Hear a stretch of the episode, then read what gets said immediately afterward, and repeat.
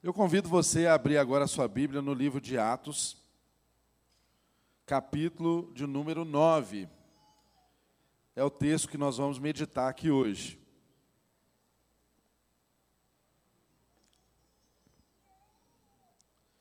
Atos, capítulo de número 9.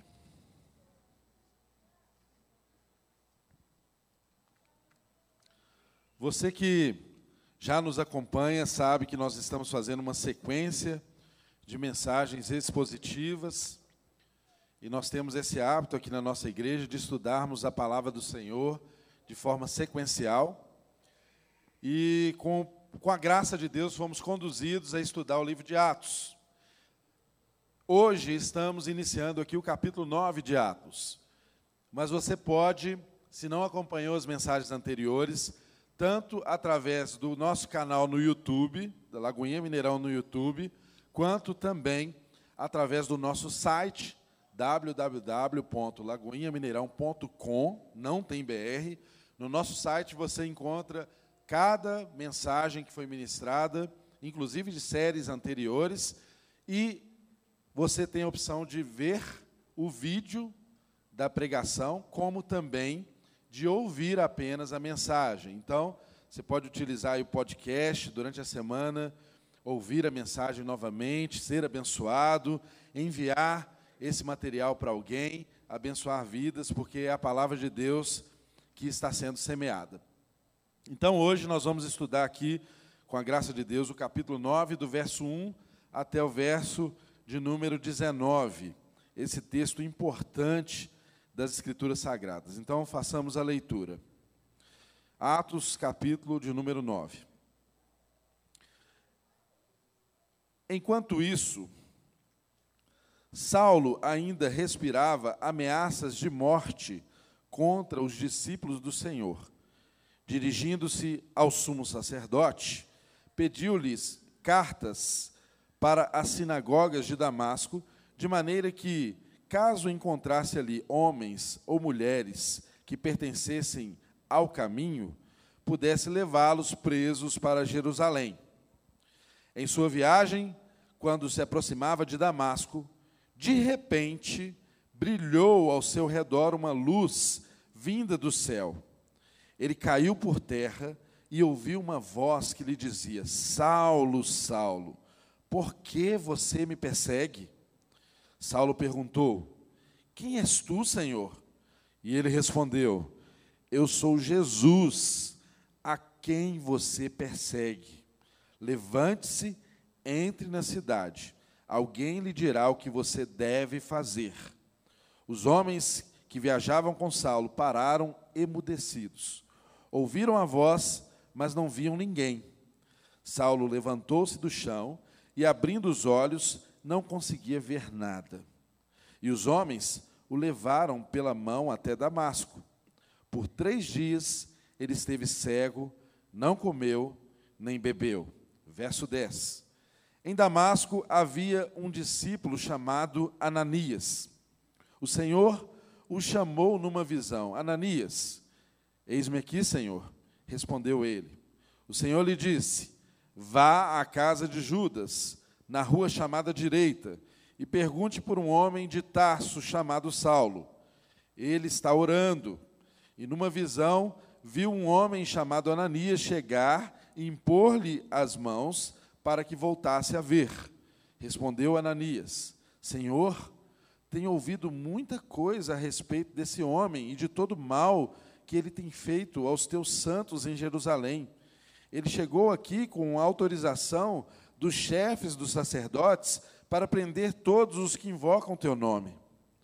Mas o Senhor disse a Ananias: Vá, este homem é meu instrumento escolhido para levar o meu nome perante os gentios e os seus reis e perante o povo de Israel. Mostrarei a ele o quanto deve sofrer pelo meu nome. Então, Ananias foi, entrou na casa, pôs as mãos sobre Saulo e disse: Irmão Saulo, o Senhor Jesus, que lhe apareceu no caminho por onde você vinha, enviou-me para que você volte a ver e seja cheio do Espírito Santo. Imediatamente, algo como escamas caiu dos olhos de Saulo, e ele passou a ver novamente. Levantando-se, foi batizado e depois de comer, recuperou as forças. Pai, nós estamos diante da tua palavra. As escrituras sagradas, de fato, é aquilo que pode nos salvar de nós mesmos, nos salvar do nosso pecado, nos salvar da nossa condição de alienados, de distantes do Senhor. Por isso, nós pedimos a Ti, Senhor, que nessa hora o Senhor mesmo fale conosco através das Escrituras Sagradas. Pedimos ao Senhor que tire todo o impedimento de quem vai ministrar, de quem vai ensinar, como também de quem vai ouvir a tua palavra. Que o Senhor mesmo cuide de destapar os ouvidos, de tirar, ó Deus, todas as amarras que impeçam que a tua palavra chegue em boa terra. Que em nome de Jesus e para a tua glória, Senhor, hoje seja uma manhã de salvação que em nome de Jesus e para a tua glória, que hoje, tal como no texto que nós lemos, seja uma manhã de encontro com o Senhor Jesus. É o que nós pedimos humildemente, em nome de Jesus. Amém e amém. Irmãos, então, enfim chegamos ao capítulo de número 9, que retrata uma importante passagem das Escrituras Sagradas que veio a transformar a história da vida da igreja. Esse relato que nós acabamos de ler aqui sobre a conversão de Saulo. E nós vimos aqui que a conversão dele foi um tanto assim extraordinária, não é? Talvez não tenha sido como a minha e como a sua. Mas o mesmo Senhor que salvou a mim, salvou a você, é o mesmo Senhor que um dia encontrou com Saulo no caminho de Damasco. E nós precisamos compreender na vida de Saulo e nas circunstâncias que essa igreja vivia, elementos, princípios da palavra de Deus que nos falam e que nos transformam e que pode tornar a verdade do evangelho uma verdade para nós hoje, que pode tornar a verdade do evangelho a verdade da nossa vida no dia que se chama hoje. O mesmo Deus que agiu soberanamente alcançando a vida de Saulo, ele age soberanamente no dia de hoje e pode alcançar a minha vida e pode alcançar a sua vida. Portanto, nós cremos no poder da palavra de Deus, nós cremos no Evangelho e sabemos que, tal como o próprio Paulo disse em Romanos, o Evangelho é o poder de Deus para a salvação de todo aquele que crê. E é esse o desejo do nosso coração, que hoje seja uma manhã de salvação às nossas vidas. Mas para nós compreendermos o que está acontecendo aqui na vida de Paulo, nós precisamos lembrar do contexto que nós estamos estudando aqui em Atos.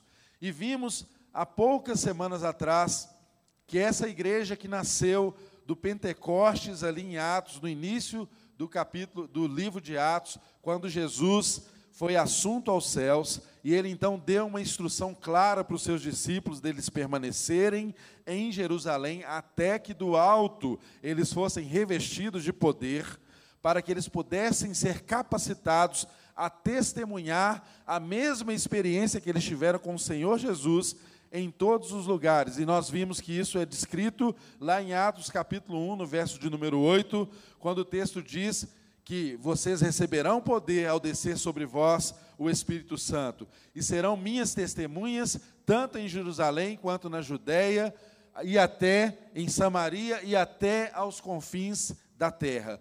E de fato, aquilo que é a palavra de Deus, meus irmãos, se cumpre. Aquilo que é a palavra de Deus independente das circunstâncias que nós estejamos vivendo, há de se cumprir, porque Deus cumpre com a sua palavra, ele vela pelo cumprimento da sua palavra. E de fato, isso é o que nós assistimos não apenas no livro de Atos, em todos esses capítulos que nós estamos estudando, como também podemos afirmar que Atos é Atos hoje para nós, porque o Espírito de Deus continua se manifestando poderosamente no meio do seu povo, o Espírito de Deus continua convencendo o homem do pecado, da justiça e do juízo, o Espírito de Deus no dia de hoje continua operando salvação, o Espírito de Deus no dia de hoje continua operando milagres, sinais, maravilhas, todas elas apontando para o reino de Deus. E eu e você somos a prova viva disso, de que esse evangelho não ficou contido a Jerusalém. Mas o que aconteceu para que esse evangelho chegasse até nós? Nós estudamos nos capítulos anteriores. De forma resumida, a igreja foi perseguida e a perseguição se intensificou, até que alguém foi morto por causa do evangelho. E o sangue do primeiro mártir do evangelho, Estevão, esse sangue se tornou uma semente frutífera, que fez com que a perseguição se intensificasse em Jerusalém, de modo que os cristãos, os irmãos, se espalharam por todas as cidades, foram a Samaria, foram a Judéia e chegaram, inclusive, até os confins da terra. Eu e você somos provas vivas de que o Evangelho chegou até os confins da terra. E falar em confins da terra, nós estamos exatamente aqui, diante da conversão daquele que foi o maior responsável para que o evangelho chegasse aos confins da terra. Gente, Saulo, apresentado aqui como Saulo no texto, o que nós conhecemos como o apóstolo Paulo, o apóstolo chamado de apóstolo dos gentios. Ele era um homem judeu da região da Cilícia, um homem criado no judaísmo, um homem zeloso, um fariseu cumpridor das leis do Senhor, que era um exemplo em tudo que fazia, que ainda criança foi enviado para ser discipulado por Gamaliel, que era um mestre conhecido, famoso, ele foi criado e foi ensinado aos pés de Gamaliel. Saulo, que era um homem extremamente preparado, ele trabalhava para perseguir a igreja. E nós Sabemos disso vendo aqui a história que nós estudamos até então do livro de Atos.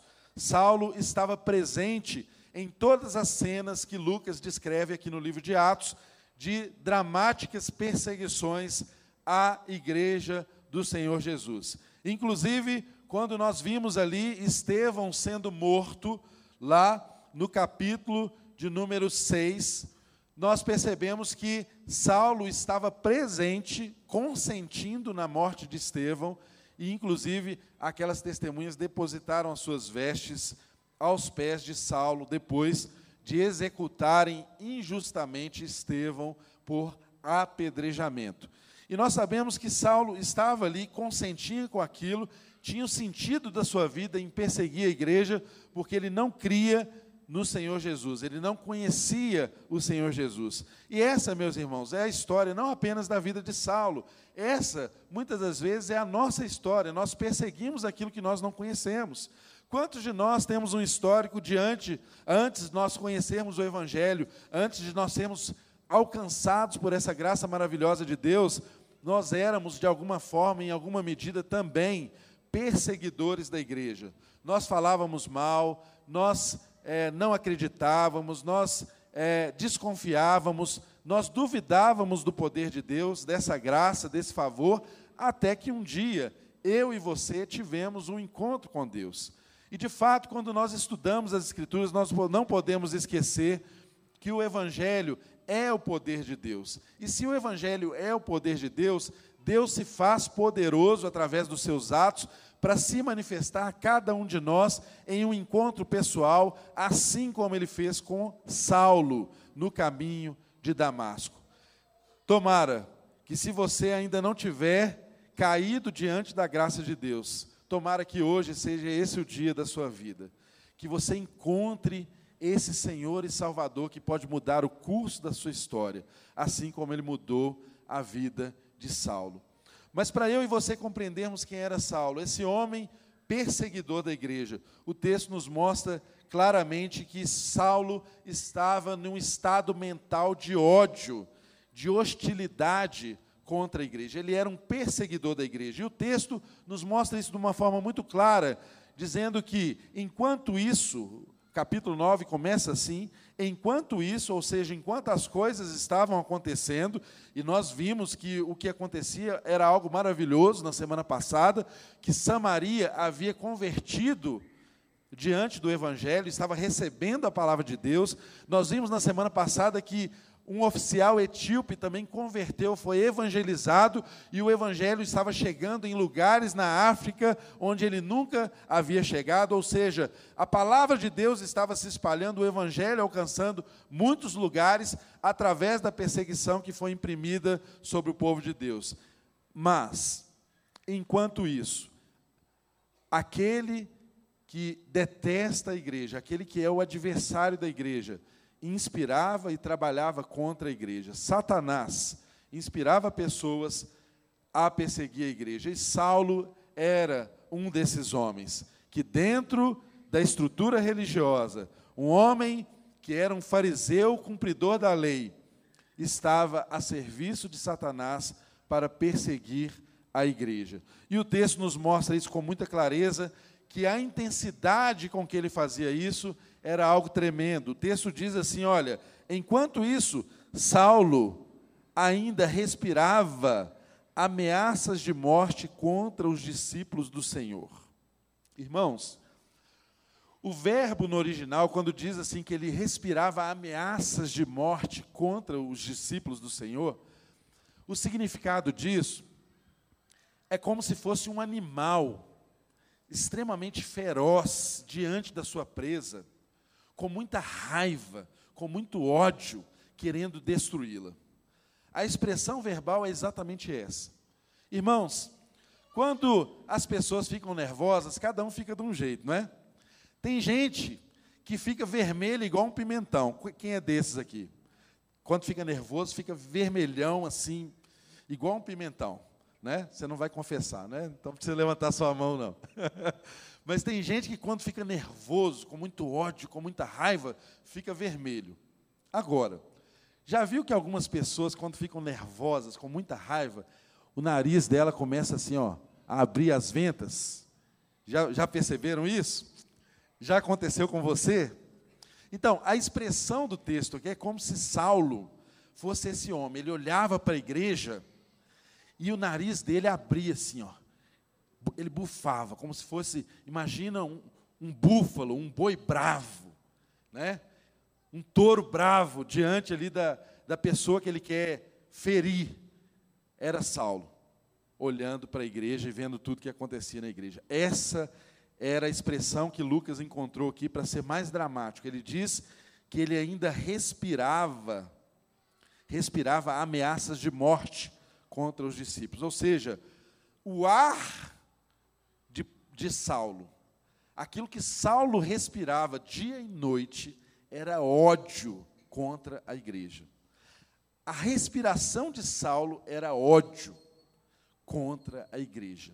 A determinação da vida de Saulo era destruir a igreja, destruir as pessoas que eram seguidores de Jesus Cristo. E aí, como que ele fez para fazer com que esse plano dele fosse bem sucedido? Gente, ele foi diligente. Ele se dirigiu, o texto diz, dirigindo-se ao sumo sacerdote.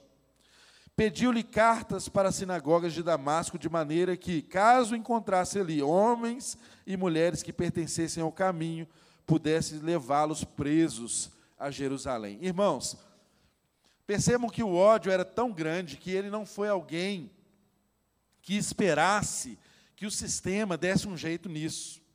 Ele diligentemente foi até o sumo sacerdote, ele era um membro do sinédrio, ele tinha acesso a essas pessoas, e ele foi lá, ele se dirigiu ao sumo sacerdote e pediu a ele cartas para que ele pudesse chegar nas sinagogas e se encontrasse em Damasco, nas sinagogas de Damasco, alguém que fosse seguidor do caminho, porque saibam vocês que os cristãos até então não eram chamados de cristãos, não é? Eles eram conhecidos como os, os do caminho. Ah, quem é? É aquele povo do caminho. Então eles eram conhecidos como os do caminho. Então, se ele encontrasse alguém que fosse desses do, do caminho, ele poderia amarrar essas pessoas, prendê-las e levá-las presas até Jerusalém para possivelmente elas serem torturadas ou, quem sabe, mortas por causa da fé que elas professavam.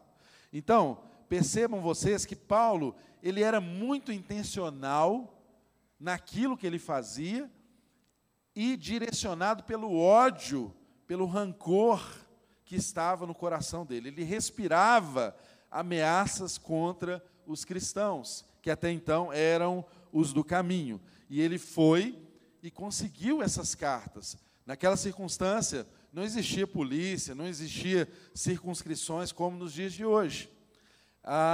O, o, o, o Sinédrio tinha autoridade para, por motivos religiosos, prender pessoas. Então, ele foi a quem tinha o poder, e Paulo, Saulo até então ali, conhecido como Saulo, recebeu a autorização, ele recebeu uma carta, que era uma carta que dava a ele poderes para prender e também para extraditar as pessoas que fossem encontradas servindo aos do caminho. Então, percebam, Damasco era uma cidade que ficava aproximadamente 240 quilômetros de Jerusalém. Damasco era uma cidade da Síria, mas naquela circunstância o Império Romano dominava tudo. Então ele poderia transitar facilmente de um lugar para o outro para cumprir essa finalidade e, de fato, alcançar esses irmãos que possivelmente teriam fugido da perseguição em Jerusalém, que havia se intensificado, e se espalhado por tantos outros lugares. E nós sabemos que Damasco era uma cidade importante, era uma cidade referência que tinha muitas sinagogas e muitos cristãos possivelmente teriam fugido para aquela região diante da perseguição que havia em Jerusalém.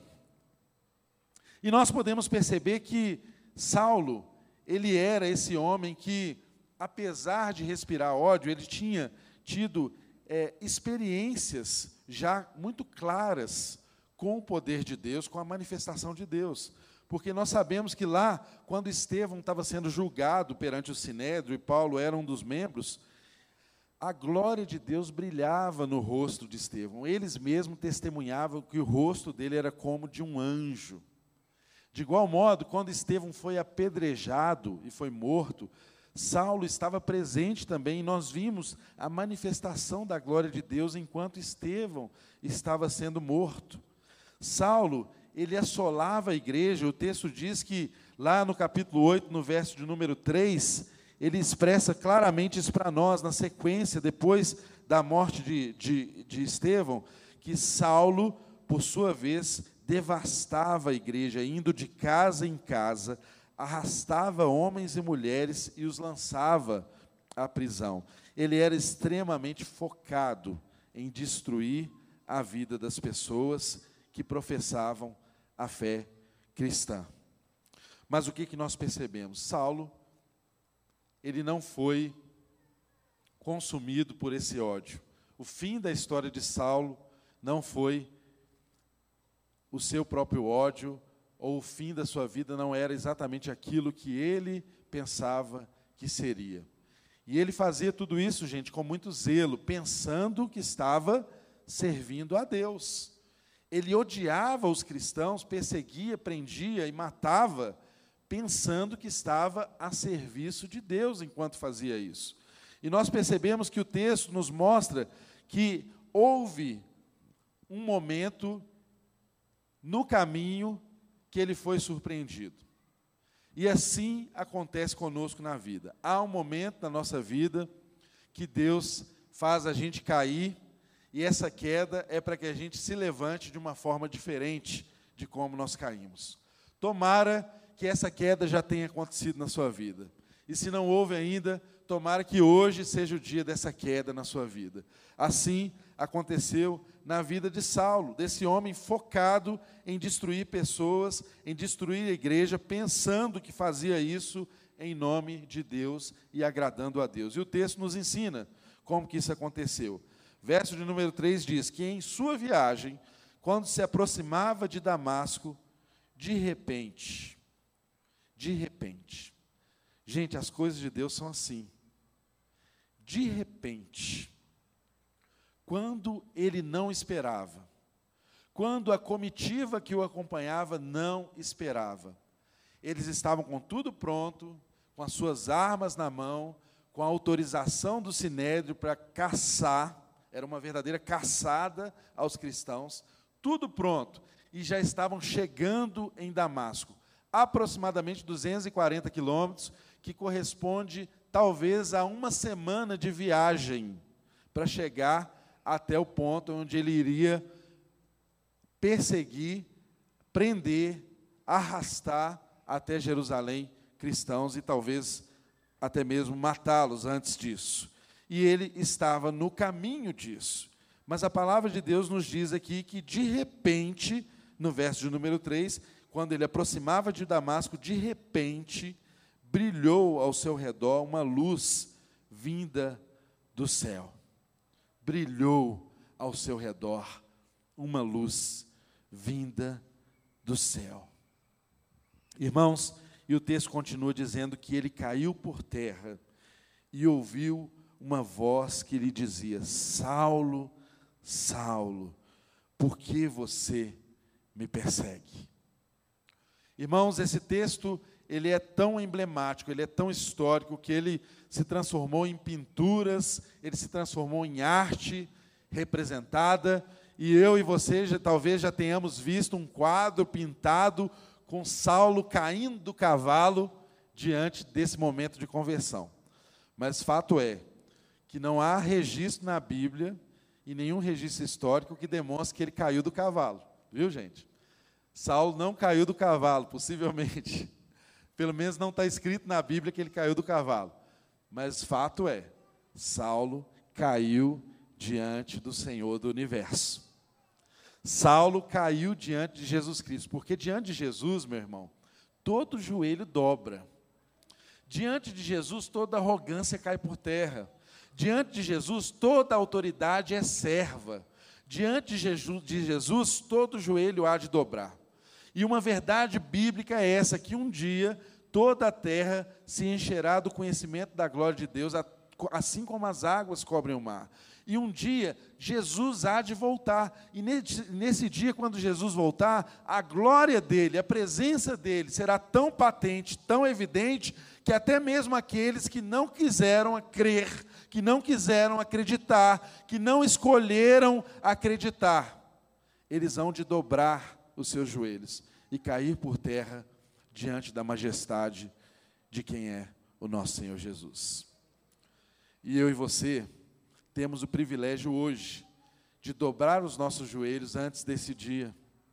Eu e você temos o privilégio hoje de cairmos de onde nós estamos antes desse grande dia, porque a graça de Deus está operante em nós. Irmãos, percebam que a conversão, o que aconteceu na vida de Saulo, a conversão de Saulo é fruto da graça soberana de Deus através de Jesus Cristo. Não foi Saulo que decidiu por Cristo Jesus, mas foi Cristo que decidiu por Saulo. E foi como um caçador atrás de Saulo. E caçou Saulo e abateu Saulo. E ele caiu diante do nosso Senhor, porque todos diante de Jesus Cristo caem de joelhos todos diante de Jesus Cristo não suportam quem Ele é, a presença dEle, a autoridade dEle e o que Ele representa. E essa foi a experiência desse Saulo. Ele caiu diante do nosso Senhor. Saulo, gente, é um nome do aramaico que tem o mesmo significado de Saul. Esse é o, o significado do nome Saulo. Depois, no Evangelho, nós vamos ver que ele usa o nome Paulo. E era muito comum naquela cultura que as pessoas mudassem de nome quando elas tivessem uma grande experiência transformadora na vida delas. Era comum naquela cultura que o nome fosse até mudado, as pessoas mesmo mudavam de nome depois de uma grande experiência. Então, Saulo, cujo nome em aramaico era a mesma representação de Saul, que foi o primeiro rei de Israel, era aquele que havia de ser transformado e haveria de ser conhecido depois como o apóstolo dos gentios. Ninguém menos do que o homem que escreveu quase metade do Novo Testamento. Ninguém menos do que o homem que escreveu 13 epístolas. Ninguém menos do que o homem que foi o maior missionário que a história conheceu, que esse mundo já conheceu. E nós aprendemos muito com a história desse homem. O texto nos ensina que ele caiu e o que aconteceu foi que uma luz ofuscante brilhou ao redor dele, ele caiu por terra e ele, além de cair por terra, ouviu uma voz que dizia: Saulo, Saulo, por que você me persegue? É interessante, irmãos, nós lembrarmos sempre disso. Aquele que persegue a igreja do Senhor, ele não persegue pessoas, ele persegue o Senhor da igreja, ele persegue ao próprio Cristo, ao próprio Jesus. Saulo pensava até que ele estava perseguindo pessoas para prendê-las, amarrá-las e condená-las, mas ele estava, na verdade, perseguindo o Senhor da igreja. E aqui nós percebemos isso na revelação do próprio Jesus, quando ele diz: Olha, por que você persegue a minha igreja? Não, ele não diz isso. Ele diz: Porque você me persegue. E Saulo então responde para ele: Quem és tu, Senhor? E ele respondeu: Eu, eu sou Jesus, a quem você persegue. Levanta-te, entra na cidade e alguém lhe dirá o que você deve fazer. Irmãos, eu e você temos que ter essa consciência na vida, porque o Evangelho é um chamado ao sofrimento. O Evangelho não é um chamado a facilidades. Muitas pessoas talvez tenham se convertido, entrado à igreja, aderido à igreja, pensando que o Evangelho fosse algo que ia fazer você se tornar rico, que ia resolver os seus problemas, que você não teria mais nenhum tipo de problema, que resolveu o problema da sua família, do seu filho drogado, do seu casamento que está arruinado. Irmãos, Deus atua e transforma um casamento arruinado, Deus liberta um viciado, Deus salva pessoas, mas a promessa do Evangelho não é de que a gente teria uma vida de facilidades. A promessa do Evangelho é uma promessa de uma vida de sofrimento, mas uma vida que o sofrimento tem sentido, porque você sabe que você sofre em Deus, para Deus, e isso é agradável diante dos olhos de Deus. E o texto diz, Jesus mesmo dizendo para Paulo: Levanta-te, eu sou Jesus a quem você persegue, levanta-te, entre na cidade e alguém lhe dirá o que você deve fazer. E aqui continua o verso 7 dizendo que os homens que viajavam com Saulo pararam emudecido, ouviram a voz, mas não viram ninguém. Irmãos, é, aqui no, em Atos 9, Lucas está narrando a conversão de Saulo, mas em outros textos do livro de Atos, Paulo faz a sua defesa diante da acusação quando ele estava para morrer, não é? Ser condenado. Ele por muitas vezes passou por situações assim.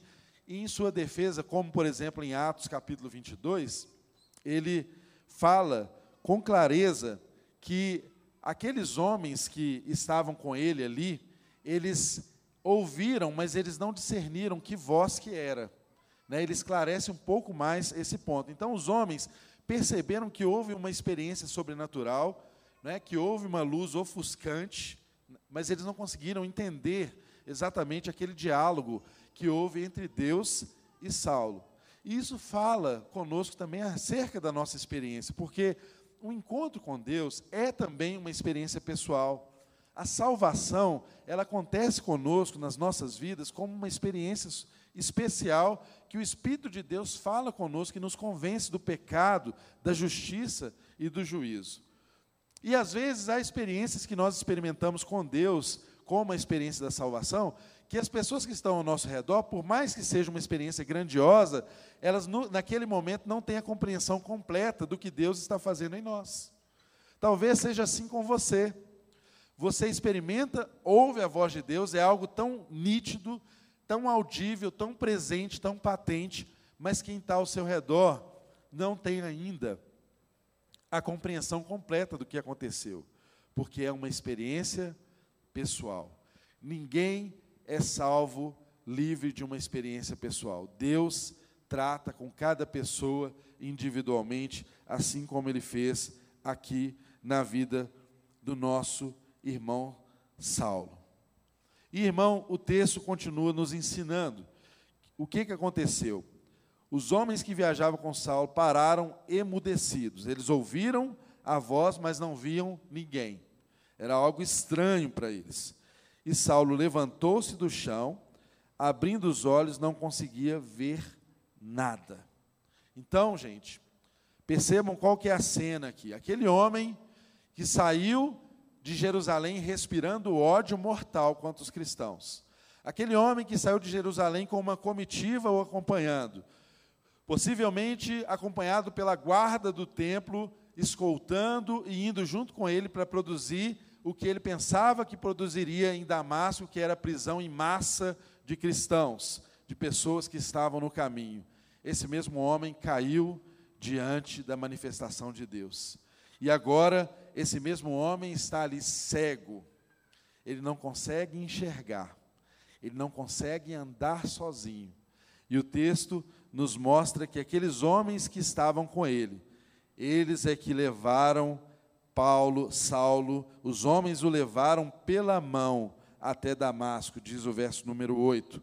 E por três dias ele esteve cego, não comeu e nem bebeu. Irmãos, isso fala conosco da arrogância que é própria do ser humano. Talvez você não seja alguém que respira ódio contra as pessoas como Saulo respirava.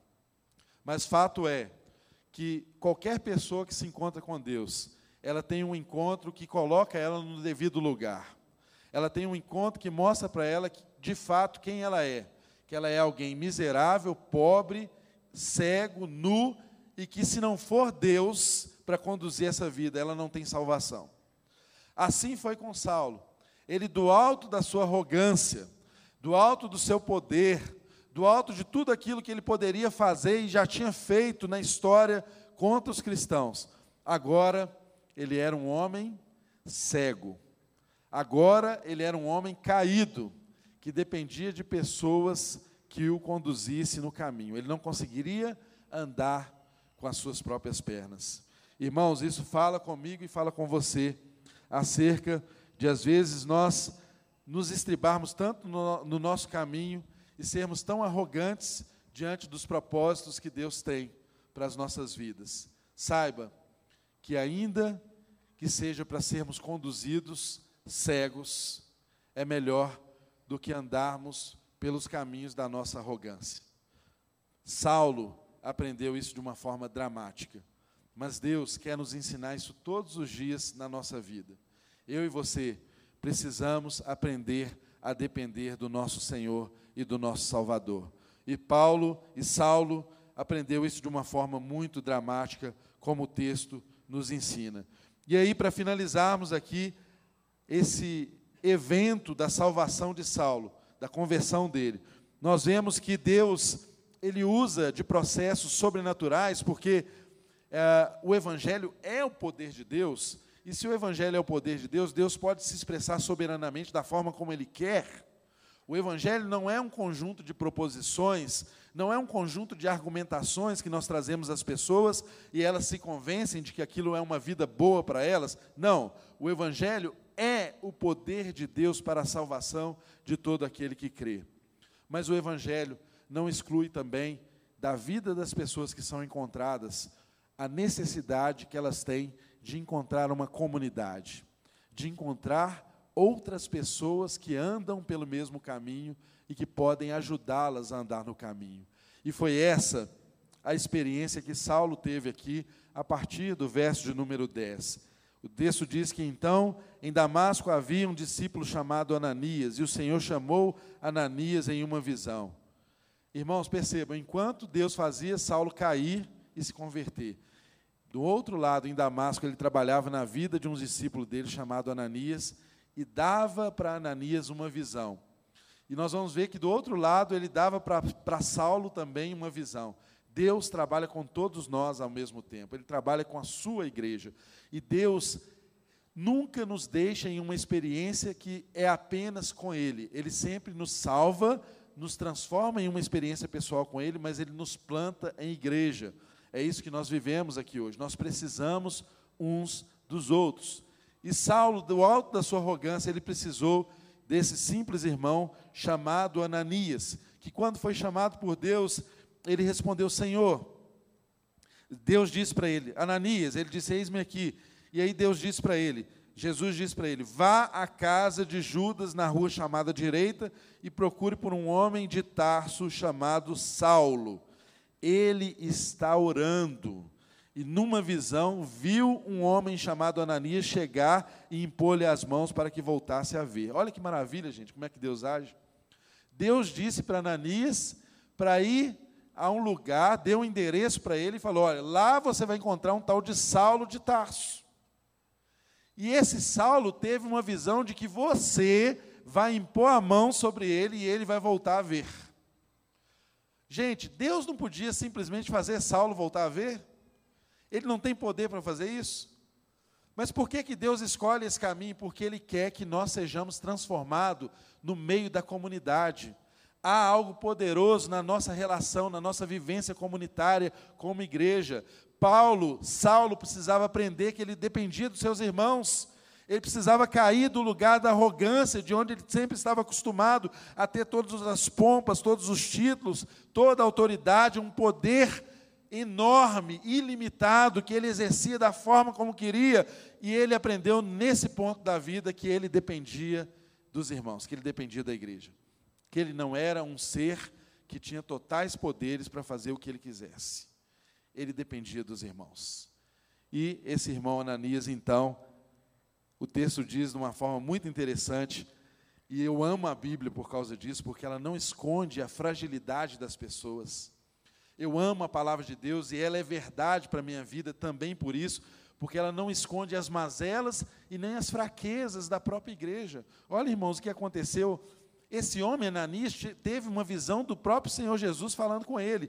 E olha qual foi a manifestação dele. Olha, o texto diz: ele respondeu, verso número 13: Senhor, ele respondendo para Jesus: Senhor, eu tenho ouvido muita coisa a respeito desse homem e todo o mal que ele tem feito aos teus santos em Jerusalém. Ele chegou aqui com autorização dos chefes dos sacerdotes para prender todos os que invocam o teu nome. Ou seja, mesmo com o Senhor falando com ele, ele ainda foi um pouco resistente a ir até o tal de Saulo de Tarso. Imagina, né, irmãos? O homem matava os cristãos.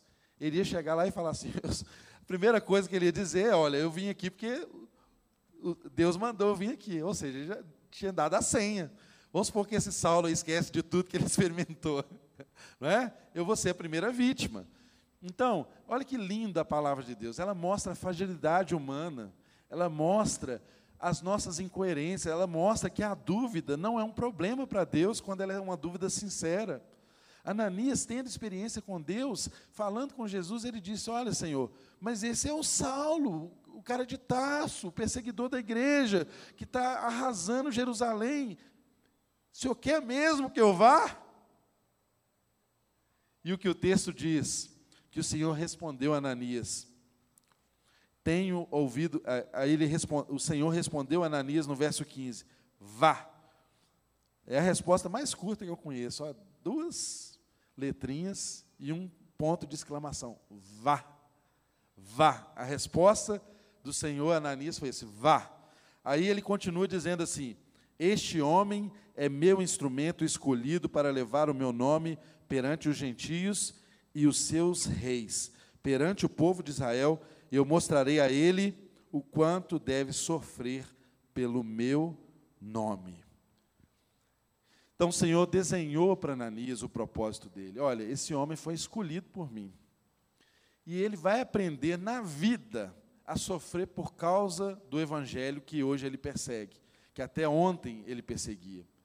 E então Ananias se dispõe, levanta, vai à casa lá na rua direita do Judas, e quando ele chega, irmãos, acontece algo lindo. E tem algumas coisas lindas na palavra de Deus que às vezes passam desapercebidas por nós, numa leitura superficial, que quando Ananias chega na casa de Judas, o texto diz assim, que ele chegou lá entrou na casa, verso número 17. Então Ananias foi, entrou na casa, pôs as mãos sobre Saulo e diz: Irmão Saulo, o Senhor Jesus, que lhe apareceu no caminho de onde você vinha, enviou-me para que você volte a ver e seja cheio do Espírito Santo. Irmãos, olha que lindo isso. Ananias, depois de resistir, foi. E quando ele chegou, ele impôs as mãos, conforme a orientação do Senhor Jesus. Mas a primeira palavra que Saulo ouviu de um irmão da igreja, da qual agora ele fazia parte, foi essa: irmão Saulo. Irmão Saulo. É surpreendente nós percebermos isso, porque o que a igreja não queria era ter uma pessoa como Saulo. Mas o que, que Deus fala ao meu coração e ao seu coração? Não ouse deixar de chamar de irmão aquele que Deus chama de filho. Se é filho de Deus, é seu irmão. Não importa quem ele foi, não importa quantos ele matou, não importa quantos ele perseguiu, não importa o quanto ele foi servo do diabo. Se é filho de Deus, é seu irmão. Se é filho de Deus, nós chamamos de irmão. Isso eu creio que foi o processo de cura se iniciando na vida de Saulo. Porque ele, ele haveria, irmãos, de experimentar um ministério que nós vamos aprender nas semanas seguintes, que foi um ministério marcado pela rejeição. Ele sofreu com a igreja, ele foi rejeitado pela igreja, as pessoas não queriam receber Saulo. Ele tinha que o tempo inteiro falar da credencial dele, sempre tinha que levantar alguém em defesa de Saulo para que ele tivesse abertura e possibilidade para ministrar a vida dos irmãos, mesmo ele tendo sido transformado pelo Evangelho. E às vezes, isso é algo que fala ao nosso coração como igreja: como é que nós recebemos os Saulos que passam por nossa vida? Como é que nós recebemos aqueles que Deus chama de filho? Nós os recebemos como irmãos? Saulo foi recebido por aquele homem como um irmão, e ele impôs as mãos sobre Saulo as escamas caíram dos seus olhos, ele voltou a ver. Mas ele recebeu mais do que a visão. Quando ele recebeu a visão de que iria Ananias e Ananias oraria por ele, o texto falava só que ele voltaria a ver. Mas Ananias, como irmão, ministrou para ele muito mais do que a cura nos olhos. Ele ministrou que ele fosse cheio do Espírito Santo. Porque se eu e você, se eu e você somos filhos de Deus, nós precisamos ser cheios do Espírito de Deus. Ser igreja é ser cheio do Espírito de Deus. Porque aí nós conseguimos receber aqueles que o mundo rejeita. Aí nós conseguimos entender que aqueles que nos perseguem, se foram alcançados pela graça e pela misericórdia de Deus, e Deus os chama de filhos, eles são nossos irmãos. E o texto encerra dizendo exatamente isso: que as escamas, imediatamente, algo como escamas caiu dos olhos de Saulo, e ele passou a ver novamente.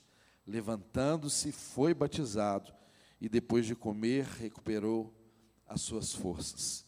Nós percebemos que ele teve as escamas caindo dos seus olhos. Nós percebemos que ele compreendeu o Evangelho. O texto diz que ele foi batizado, muito possivelmente, pelo irmão Ananias, que o acompanhou e o batizou. E mais do que isso, deu de comer para ele. Ele ficou três dias e três noites apenas orando, jejuando. E eu posso imaginar os motivos de oração da vida de Paulo, de Saulo naquele momento. Ele tinha contato com o Senhor. Três dias pudessem ser pouco tempo para ele dizer: Senhor, me perdoe porque eu te persegui. Três dias podia ser pouco tempo para ele dizer: Senhor, me perdoe porque eu matei. Eu matei Estevão, Senhor. Aquele homem brilhava diante de mim. Eu vi a sua glória na face daquele homem e eu matei.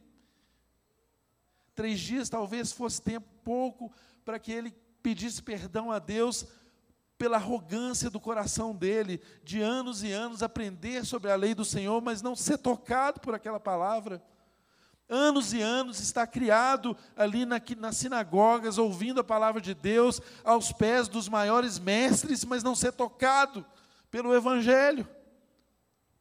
Ele tinha muitos motivos para pedir perdão a Deus, mas esse homem foi transformado. E a transformação desse homem transtornou o mundo. O mundo nunca mais foi o mesmo depois da conversão de Saulo, que agora passa a ser chamado Paulo, que é um nome mais aceito pelos gregos, porque ele haveria de alastrar o seu ministério entre os gentios e fazer o nome de Deus ser conhecido até os confins da terra. Fique de pé no seu lugar.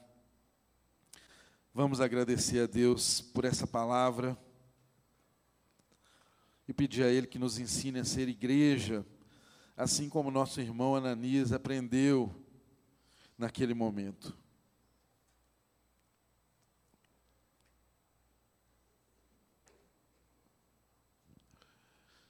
Eu sei que ninguém chega a Deus por uma experiência que não seja do próprio Deus se revelando a essa pessoa. E eu sei que há pessoas aqui no nosso meio hoje que foram tocadas pelo Espírito Santo de Deus. E é Ele mesmo quem toca a nossa vida. Eu fui tocado. Há mais de duas décadas atrás, eu estava num culto semelhante a esse. E eu resistia bravamente a confessar Jesus Cristo como Senhor da minha vida. Mas um dia eu caí, assim como Saulo caiu. E a minha vida foi transformada completamente. Porque ninguém pode ser a mesma pessoa depois de se encontrar com Jesus. Talvez você possa pensar que você veio aqui para uma celebração, para uma apresentação de crianças, para um culto de domingo, de todos os domingos da sua vida. Mas o Espírito de Deus falou ao seu coração que você veio aqui hoje para ter um encontro com Ele. E se Ele falou isso ao seu coração, não resista à voz do Espírito de Deus. Não há argumento humano que possa fazer você tomar essa decisão, se ela não for de antemão uma decisão de Deus, irmãos. Saulo não se converteria se a graça de Deus não tivesse operado antes na vida dele. Assim como eu e você que hoje, se Deus falou seu coração, é porque a graça dele já é operante na sua vida, te convencendo de que ele é o seu Deus e que você precisa mudar o rumo da sua história. Que você precisa deixar o lugar da arrogância, que você precisa se humilhar diante dele e crer que ele é poderoso para te levar por um caminho que não é um caminho só de glórias, é um caminho de sofrimento, sim, mas é o único caminho. Não há outro caminho. Jesus mesmo diz a respeito dele: Eu sou o caminho, a verdade e a vida. Ninguém vem ao Pai senão por mim. Eu convido a todos vocês a fecharem os olhos nessa hora. E de fato, se houver alguém aqui que deseja receber Jesus Cristo como seu único exclusivo e suficiente Salvador nessa manhã. Essa pode ser a manhã de salvação na sua casa, na sua vida. Eu tenho certeza que isso será transformador.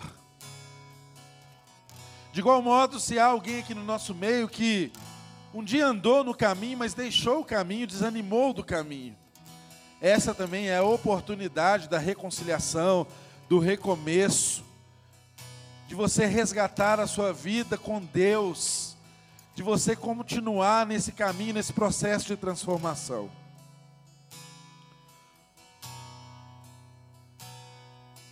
Mas nós não celebramos compromissos apenas com nós mesmos. Tal como Saulo, o compromisso dele foi primeiro com o Senhor Jesus, mas depois ele teve que se comprometer com a igreja. Ele teve que andar com pessoas. E é por isso que nós, como igreja, queremos nos comprometer com você. Deus não te salva para você caminhar sozinho. Se você está aqui nessa manhã e deseja que nós oremos com você para receber a Jesus Cristo como Senhor e Salvador, ou se você deseja se reconciliar com os caminhos do Senhor, eu quero convidar você a vir aqui à frente nos procurar, que nós vamos orar com você, sem qualquer constrangimento. Eu estarei aqui à frente te esperando, e o Espírito de Deus vai te conduzir a isso. Venha, não resista à voz dele, em nome de Jesus, isso vai transformar a sua história. Pai, nós te agradecemos por tão maravilhoso que é o teu evangelho. Te agradecemos, Deus, porque tua graça é linda. E nós sabemos que o mesmo poder que operou na vida de Saulo e o transformou de alguém que respirava ameaças de morte em alguém que entregou a sua própria vida pelas pessoas. Nós sabemos que esse poder opera aqui, neste lugar, entre as pessoas que aqui estão. Por isso pedimos a Ti que opere salvação nos corações. Pedimos a Ti que opere reconciliação nos corações. Que a Tua graça, Deus, faça com que as amarras sejam arrebentadas. Que os aguilhões agora sejam soltos. Que as pessoas sejam livres para manifestar a Tua graça, o Teu favor e o desejo de se entregar aos Teus pés. E eu quero desafiar você, tal como essa jovem que está aqui à frente se você quer receber Jesus, você pode vir aqui agora. Agora, nesse instante, que nós queremos orar por sua vida. Se você quer reconciliar-se com Ele, não perca tempo, vem aqui agora, nesse momento que nós vamos orar por você. Como igreja, nós queremos recebê-lo e abençoá-lo, assim como Saulo foi recebido por Ananias e por Judas. Em nome de Jesus. Em nome de Jesus. Pai. Te damos graças, Senhor, por essa vida que se manifesta aqui nessa hora. Pedimos ao Senhor, Deus, que escreva o seu nome no livro da vida. E que, Deus, se ela está se reconciliando contigo, o Senhor a receba de braços abertos. Mas não apenas isso, Senhor, que a igreja do Senhor, Deus, seja favorável a essa vida para que ela manifeste tudo aquilo que é propósito do Senhor para a vida dela, Senhor. Em nome de Jesus, essa mesma bênção nós estendemos aos corações que estão aqui presentes, Pai. Que esta seja uma manhã de salvação, que esta seja uma manhã de transformação, para o louvor da tua glória, Senhor. Que nunca mais, ó Deus, nossas vidas sejam as mesmas, e que a tua graça e que a tua misericórdia nos conduza pelo caminho, Senhor que de fato, tal como os primeiros cristãos, sejamos conhecidos como aqueles que são do caminho, porque o Senhor é o nosso caminho. Senhor. Nós queremos andar em Ti, Senhor. Nós não queremos andar nem pela direita, nem pela esquerda. Nós queremos andar no Senhor. Nos dê essa graça. E leve a cada um que está aqui, Deus, debaixo dessa proteção dessa graça maravilhosa. De um modo especial, nós agradecemos pelos visitantes que aqui vieram. De modo especial, nós agradecemos a Deus pelas famílias que vieram trazer os seus filhos e apresentá-los à igreja. Pedimos ao Senhor que todo favor seja sobre eles. E que a seu tempo cada uma dessas crianças encontre com o Senhor, assim como Saulo um dia encontrou contigo, Senhor. Em nome de Jesus. Amém, Senhor.